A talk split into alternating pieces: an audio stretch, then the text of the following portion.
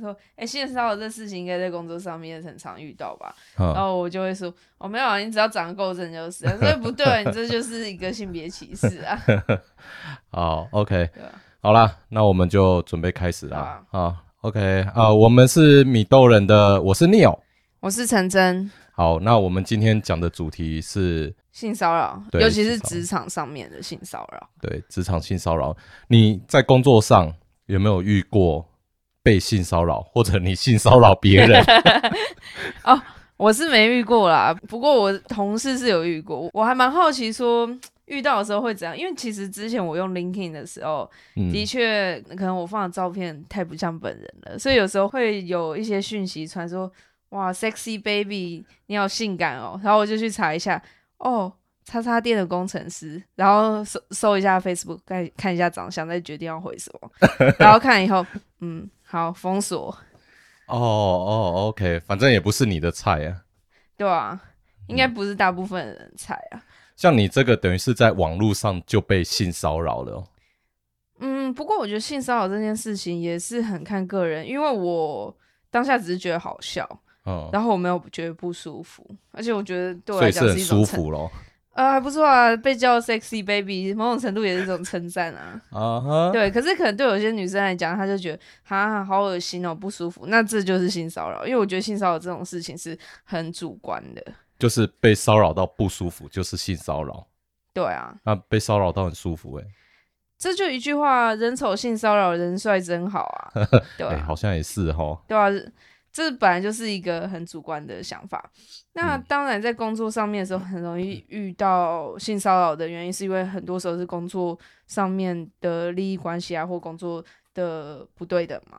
那我们等一下的内容会详细去讲说，哎，那真的遇到这些事情，你可以怎么做？可是我比较想要先聊，就是你刚刚有讲到说你同事有被性骚扰，就我们开录之前啊，你有讲到同事被性骚扰。嗯同事他是负责工程师这一段，那他跟这个工程师见面的时候就被摸了两次屁股，在走路的时候。那第一次的时候他是觉得说，哦，可能是不小心碰到；第二次的时候让他觉得非常不舒服，就很明显是故意的。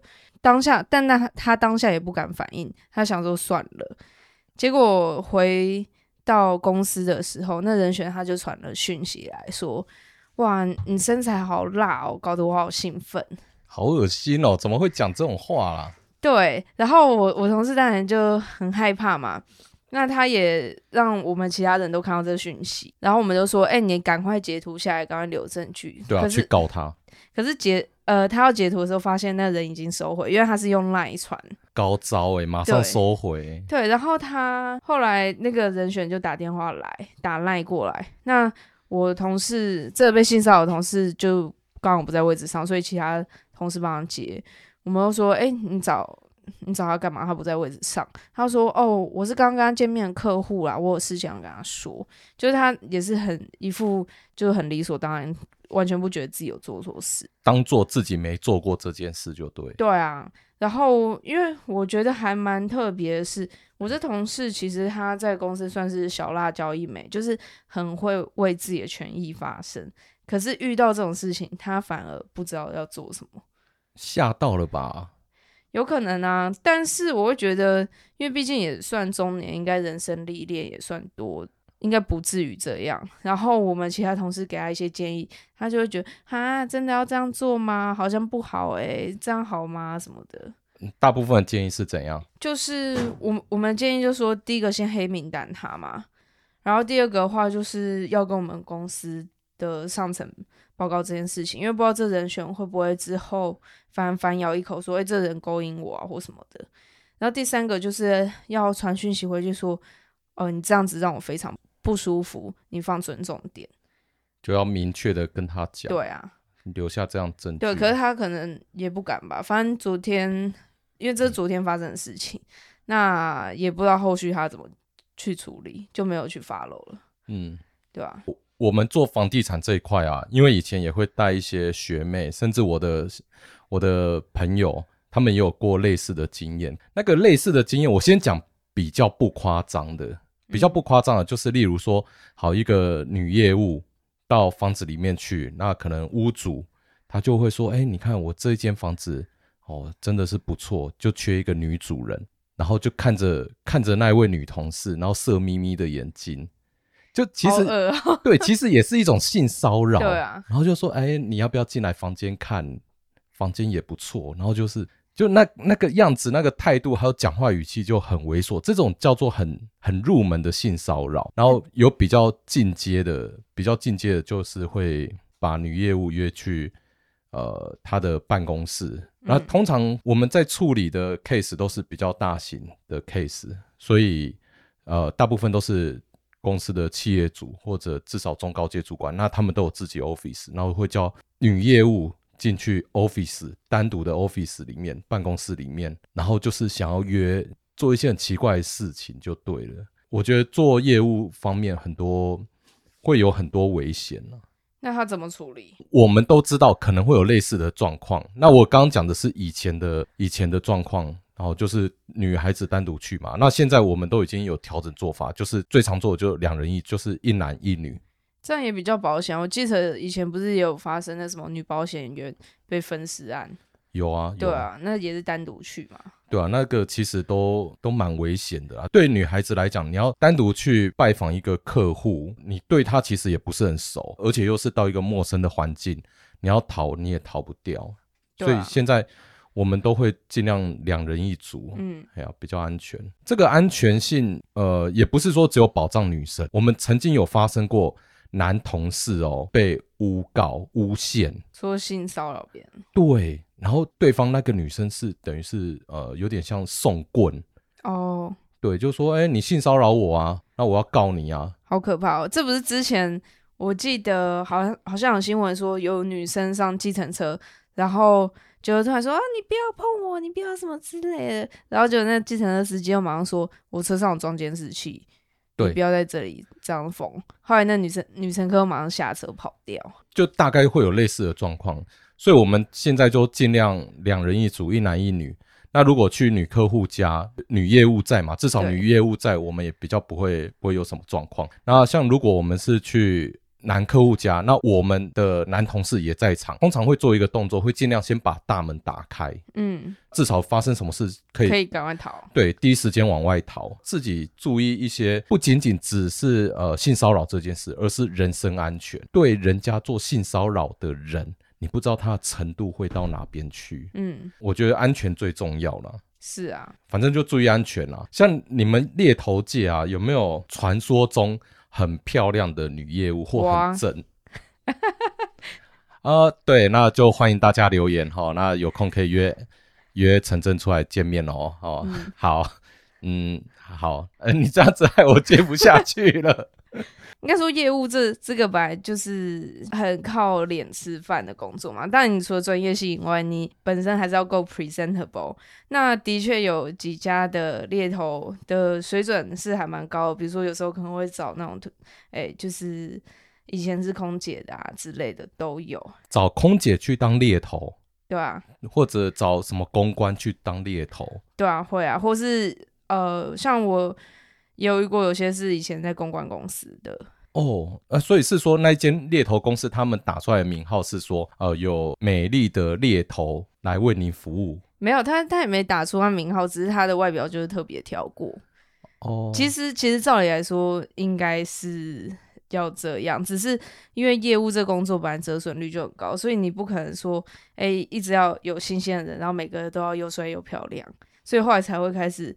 素质比较参差不齐啊。哦，对啊。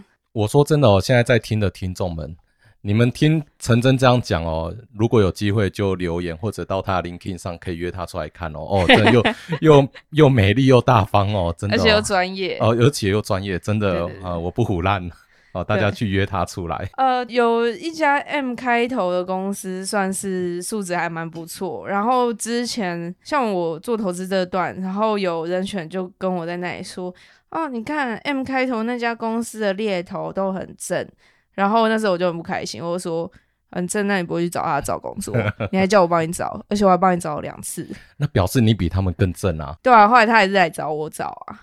呃，我我觉得长得漂亮或长得丑。当然会有起跑点上的略有不同啦，可是重点是后面的一些专业。可长得丑也没有不好啊，嗯，虽然我是有点难理解为什么会没有不好啊，不过我后来想了一下，我觉得长得丑应该就是反正也不用担心被性骚扰吧。虽然我这句话就已经很很歧视了，但职场或者在社会本来就很容易是这样状态。嗯嗯，对吧？嗯，那像歧视这件事啊，嗯、我我之前有遇过一个状况。其实我曾经中年叛逆过，然后就是反正在房地产做一阵子以后，觉得不行，我想要去追求我的人生兴趣，所以我有一阵子去卖过重型机车。嗯，然后呢，去卖重型机车以后，我以为的卖重型机车就是可以每天骑重机出去玩。哦，我记得那一段，那时候你跟我讲的时候，我还特别。因为你的大力推荐，跑去考重机驾照，然后考以后我根本从来没骑过重机，很好啊，很好啊，至少有过这经验啊。哎、欸，拜托，像你这么正的女生，有重型机车驾照也不多呢。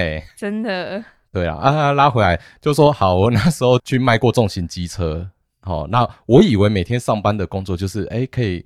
带车友出去玩，然后去骑车，然后偶尔卖卖车，就这样子而已。可是我发现并不是这样子，因为每天需要把车子搬进搬出，因为那场地的关系，它是一二三楼，然后要把车子从二三楼搬下来给客户看，或者说呃把展示车推到外面，然后给客户看。你知不知道一台重型机车都不轻呢、欸？最轻的也要两百公斤呢、欸。哇，每天都在重训，每天重重训，而且不是一趟哦。是很多趟，其实也才几年前而已。然后那时候想说，哎，三十几岁还壮年，我应该还行。但是我后来做两个月，我不行了，我的腰受伤了，好可怜哦。我后来有提离职，那就是有被同事、有被服务处的经理就有点歧视。他就怎么说？就说。这本来就是年轻人该做的工作啊！你三十几岁，你太老了，你不应该这样子。可我记得他那时候薪水的确就是很给很年轻的人的薪水啊。对我，我那时候纯粹就只是为了兴趣，为了梦想。对，为了梦想，梦想的翅膀。那所以那时候就是呃年龄上被歧视，然后再加上，其实我的服务过程都是习惯专业嘛，就是跟客户互动，就是呃要专业。因为买卖房子就是我要告诉客户啊，你为什么买，你需要准备多少钱，你要怎么弄怎么弄。对。可是去卖重型机车不一样，那我我的业务经验就被歧视了。其实我这边的工作也应该说，我这边的客户其实有些也会有年龄要求，但是因为劳基法是它有规定不准。直接写说你限制年龄，不然你是会被罚钱，公司是会被罚钱的。但是对于猎头来说的话，我们其实都会私下去问说，哎、欸，你大概希望看几岁的人？那有些公司他特别喜欢资深人选，有些他就不喜欢资深人选，其实都是说得过去的。因为像呃前阵子我看到。一篇文章就是他们在说，哎，你中年人是不是该改变？因为其实现在很多四十几岁的是突然被 fire 掉，然后就突然被裁员，然后而且是首批裁员的名单。那有些人就说，哦，这是歧视老人啊，什么之类的。但说实在讲，你今天是雇主的话，你找一个人，然后他薪水那么贵，然后他可能已经是老屁股做十几年，思想都僵化，然后不愿意改变。然后自以为是，那你会想用这种人吗？所以我觉得最重要的是不是年龄的问题，而是你有没有与时俱进，你有没有随着时代在改变你的做法跟想法。那你只要有的话，其实我我觉得不需要担心被淘汰这件事情。可你只要没有的话，就算你只有二十几岁，你都要担心，因为你一定是会被 fire 的那一个。嗯，我前阵子我去学了大数据分析。这个是我从来没有过的经验。像你讲的与时俱进啊，很多人对房地产都只是凭着印象、凭着感觉去跟客户讲，哎，你可以买，你可以卖。但是呢，我个人的观点是认为说，应该要有一些数据化来跟客户陈述，比较客观。我们就数字来。来讲嘛，你现在买的这个点是高还是低？真的要一直不断的让自己与时俱进啊，然后才不会被淘汰。而且用新的工具，用不同的思维去去行销自己，我觉得这也很重要。可是哦，我当初学大数据的时候，我本来以为我可以转到大数据的行业去工作，但是我又被歧视了。为什么？因为人家说，哎，你不是本科系毕业的，你的年纪太大了。那我们常常会加班，会爆肝，然后我就整个傻眼，我想说，哇塞，我已经花了半年时间去好好学这个，当然我没有，呃，事后讲起来了，我没有学得很深入，很很用力啦，但是我觉得我有有去做这样子的努力，那只是觉得，哎，那当下没有得到这样子的 offer，就觉得。很很受伤，可是也没关系啊。后来你不是用大数据在做你的房地产吗？对，所以我后来想说，哇塞，我当初花了大半年的时间去学这些 coding，然后这些方法、这些工具，那如果我就这样子没有没有拿来使用，我觉得超浪费。所以呃，就是在创业的时候，我把这些东西全部导入进来。那我在跟客户讨论事情的时候，我觉得现在变超轻松的。对啊，因为你的做法跟一般的房仲不一样啊。就用数字来沟通，对，数字来沟通，数字来说话。那当然，卖的人都会想要卖高嘛。我也只能跟客户讲啊，那数字就在这边，你要比这数字还要高，就是要用时间来换，然后赌一把看看。不过你刚刚讲到啊，歧视就是年纪比较大的人，其实工作有时候也会歧视年纪轻的人，因为像我之前工作的时候，可能就会遇到说你年纪太小啊，然后你哦可能没有什么相关经验啊，什么之类的，其实都会歧视。那尤其像我做投资这个，我才二十几岁，我怎么去说服那些投资长叫我换工作？欸，对，这个就是我一直想要问你的。以你年纪这么轻，很多你的人选几乎都可以当你爸了，对吧？对吧？那他们为什么要来找你？以职场来讲，你的职场资历也没他们深啊。其实我觉得第一个重点是不设限诶，因为像我有些同事之前也想做投资，后来就卡在这一关，因为他会觉得不知道站在什么立场去说服这么资深的人选，这些资深人选可能都是大公司的投资长之类的。但是对我来讲很简单啊，我今天要说服这些人，那我就去找比他更资深的人聊天，那我就知道这些更资深的人在想什么，对吧？然后用资深的人的话去说服他们喽。嗯，也是啦。而且我觉得重点是要自己相信自己吧。假如你连自己都不相信了，那你怎么去做？对啊，自己都不相信自己，就没自信。当没自信的时候，就很容易被歧视。对啊，因为你没自信，你叫别人怎么去相信你？歧视这件事情啊，应该在职场上，像你刚刚讲的，会有一些法规嘛，对不对？对。就是呃，那什么劳基法。对。说不能不能明确写出年龄上的限制。其实它有各种不能写，比如说种族啊，或是说年龄啊、星座啊、人种啊，其实都是不准。这是这几年的法规吗？还是很久以前应该说以前就有，只是它不断的在增加更多新的东西上去。哦，那我们回到最一开始讲的性骚扰这件事，嗯，它有所谓的什么防治法吗？我先讲，假如说你是在一般场合遇到性骚扰，不是在工作上遇到的话，其实最好的方式都是先保留证据，比如说看当下有没有证人，或是说看附近有没有监视器，然后直接报警处理。那假如说没有的话，其实还有一种方式是，这个人假如是你认识的人，那你就是在跟他传讯息的时候说：“诶，你为什么当初对我这样？你为什么当初要摸我屁股？”然后，假如是没有性骚扰经验的男生，他可能就回：“对不起，我刚刚不应该摸你屁股。”可是，其实很多人他反而是会回说：“没有啊，你刚刚说什么？”所以你就变成你可能要去套话。反正你就是要留文字或或是影音的证据啊。哦，其实也不容易耶。对啊，而且其实我觉得遇到性骚扰最辛苦的地方是会产生自我怀疑。第一个会怀疑说啊，是不是我搞错了？应该他只是不小心。第二个是，通常你去质问对方，对方会说你想太多，我才对你没兴趣。你这么丑，或者说哦，怎么可能？就回到我一开始讲，性骚扰这件事情是造成你不舒服，它就是性骚扰。对啊，因为我以前有遇过啊，然后我就是当下直接对他喊恶心，然后他说：“哦，我我不是故意的啊，我根本没那意思。”我说：“我管你有没有那意思，我觉得不舒服就不舒服。”那你算是很直接可以拒绝的人呢？应该说我也忍他忍蛮久，因为之前他本来就有一些小动作，然后我我只是找一个适当的场合一次爆发而已。哦，我现在讲一个例子啦，但是感觉好像会有点在检讨被害人。嗯。有个女性的朋友，她曾经也被性骚扰，而且不是一次，是很多次，然后不同的对象就是都会对她性骚扰。但是呢，她有一个很奇怪的点，不会拒绝，拒绝，然后甚至她对人家讲话就是有点温温柔柔的，就算被性骚扰以后，哦还是一样温温柔柔的，所以这个会让加害者会有很多遐想，就觉得有机会。对，其实我有女生朋友也是这样，就常因为她就是笑的时候眼睛也会笑，就很甜的一个女生。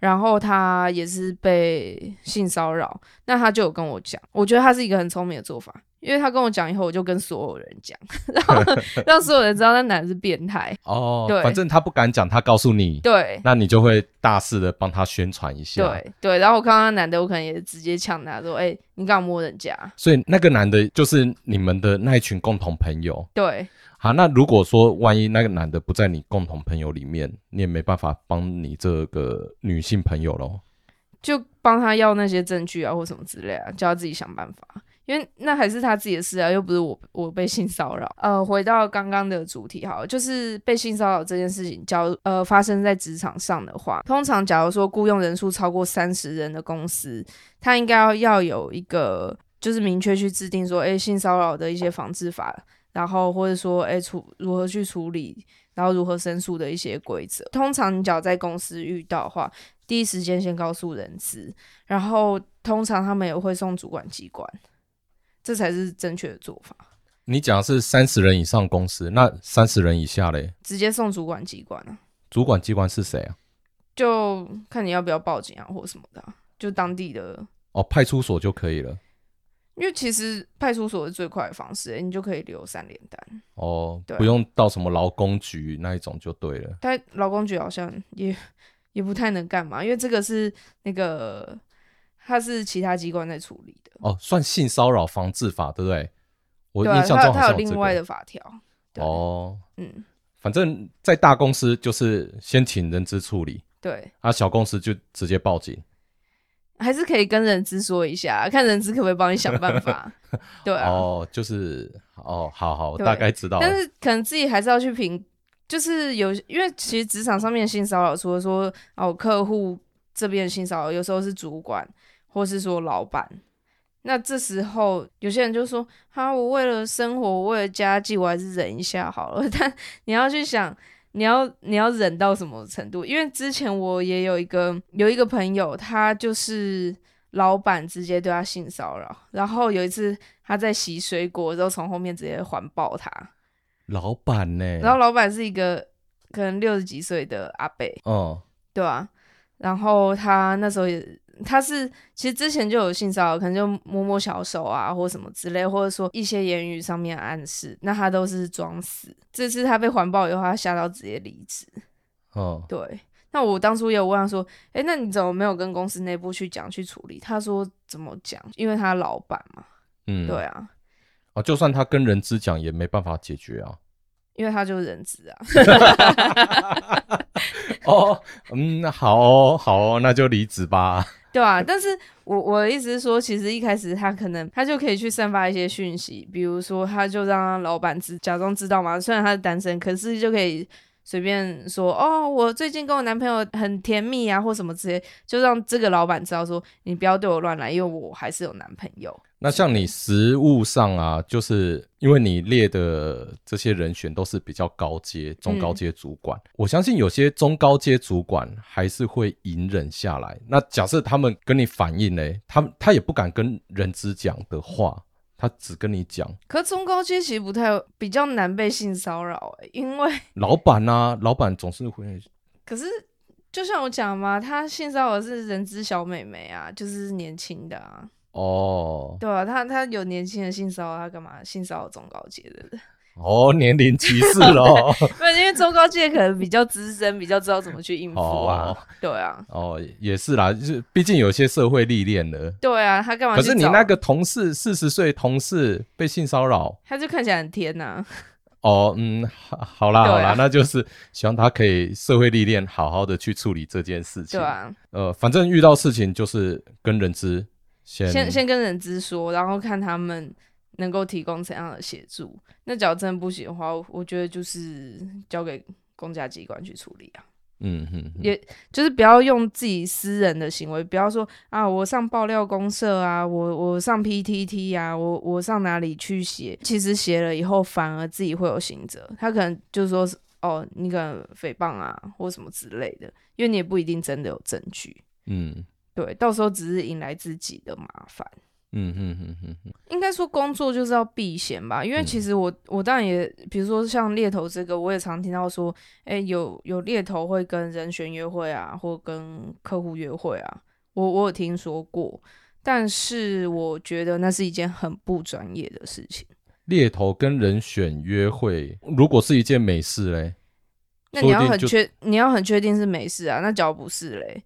那你就只是在业界臭掉，就说哎、这猎头一天到晚跟不同的人约会，有那么有那么缺吗？你讲那么缺的话，你可以上交友软体啊。会衍生出来另外一件事情，就是呃，像我们防重界啊，很多蛮厉害的女生，我发现很多 top sales 都是女生。那这些女生呢，她们说真的也是靠自己的努力，然后得到很。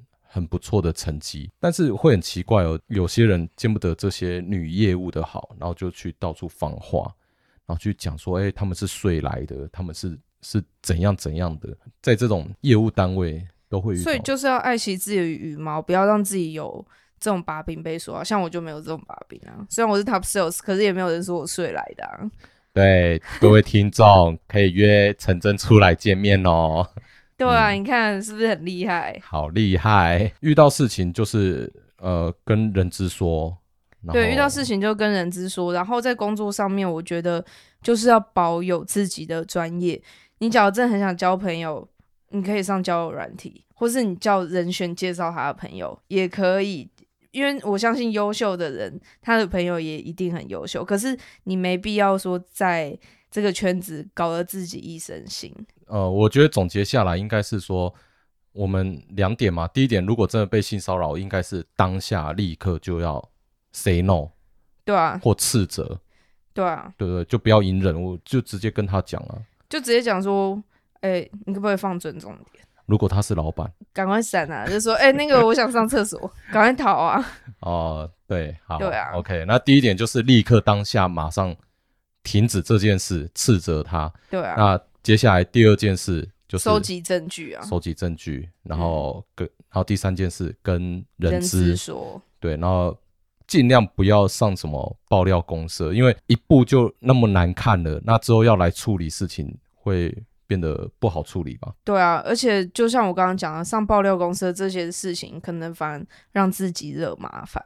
对啊，对啊，因为最主要还是要事情能解决最重要嘛。哦，所以就是斥责，然后收集证据。然后跟人资说，对，就这样子。对，然后我觉得很重要，就是要保留自己的专业度，不要不要吃窝边草，不要吃窝边草。女业务或者男客户，或者男业务、女业务，呃，男业务，反正就是男男女女之间的事。对啊，不需要。或是说同事之间也是啊，不要一天到晚在那里搞来搞去，因为其实只会影响到你工作效率。对对，对，而且会让人家看着觉得很不专业，除非你也确定他就是。他就是你的真爱，你觉得这辈子就是他了。很多事情很难用确定这件事，对啊，所以还是上交友软体就好了。呃，好啦，大家上 LinkedIn 找陈真了。上上 LinkedIn 找陈真，陈真帮你找对象。好啦，那今天其实也差不多到这儿。好啊，好，我们是米豆人，我是 Neil，我是陈真。好，大家下次见，下次见，拜拜。